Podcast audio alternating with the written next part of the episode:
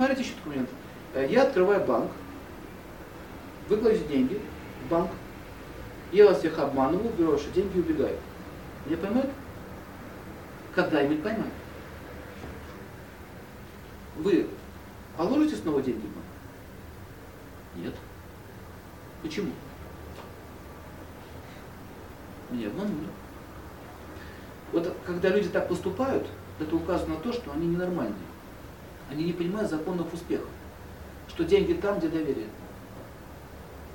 А откуда можно взяться доверию? Скажите, почему я могу тебе доверять? Потому что у тебя с духовностью все в порядке. С твоей головой все в порядке. Понимаете идею? Тебе можно доверять. Этот человек вменяемый. Вот таким вот образом а, нужно понять, что такое вменяемость. Это свобода от пороков. Он не охвачен жадностью, алчностью, какими-то ложными мотивами, разборками, амбициями. И чем чище сознание, чем больше к вам доверия. Поэтому успех начинается с чего? С освобождения от своего эго. Это не означает, что вы станете ангелом за пять минут. Понимаете? Но вы их видите. Что сейчас тебе, какая сейчас тебе жабка поддушивает? Желтая, красная, синяя. Какая тебе сейчас поддушивает? Или пупурчатая, бородатую. Кто сейчас тебя поддушивает? Пожалуйста, заберите мне этих маленьких зелененьких крокодильчиков. А что мне их кидаете? Понимаете, люди, которые не хотят с ними дела, они не будут иметь с ними дело, с этими крокодильчиками, которые душат. Вот а, когда они душат, это означает, что я, я, они, смотрите, крокодильчики липнут нам, жабки, когда есть понятие я, мне и мое. Цепочку видите? Убирая я, мне мое, вы разрушаете вообще всю цепочку жизни. Вообще вот эти все пороки, они, они просто от вас отваливаются. Нету причины к вам это липнуть. Поэтому в йоге есть такая идея. А, если вы видели, буддисты так делают, они очень красиво из песка там, или из каких-то еще ну, порошков делают красивые картины. Там могут месяц делать, два, там, полгода могут делать. Тут так раз, движение. Знаете зачем? Вот это практика.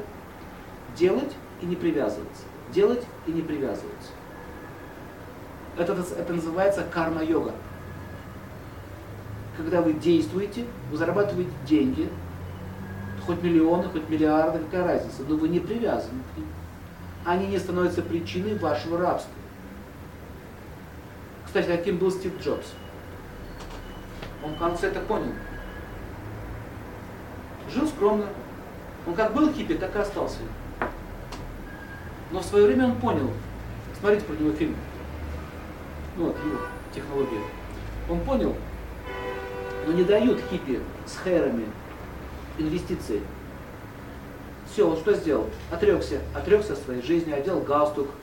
Вы немножко не понимаете, что такое хиппи. Движение хиппи, понимаете, это, это субкультура, которая, э, они искали духовность, они были такие отреченные люди. И когда вот это он сделал, одел галстук, это было предательство. Он говорит, но не дают хиппи денег. Ну не дают. Надо было внешность изменить. И смотрите, чем это закончилось.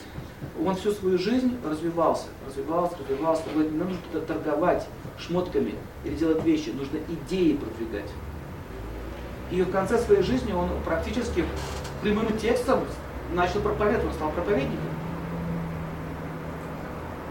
Смотрите, фильм называется «Три истории Стива Джобса», где он... Вы знаете, о чем он говорит? Он говорит о карма-йоге. То есть карма-йога а, ни в коем случае не отбирает у вас материальных богатств, ресурсов. Она отбирает у вас глупости.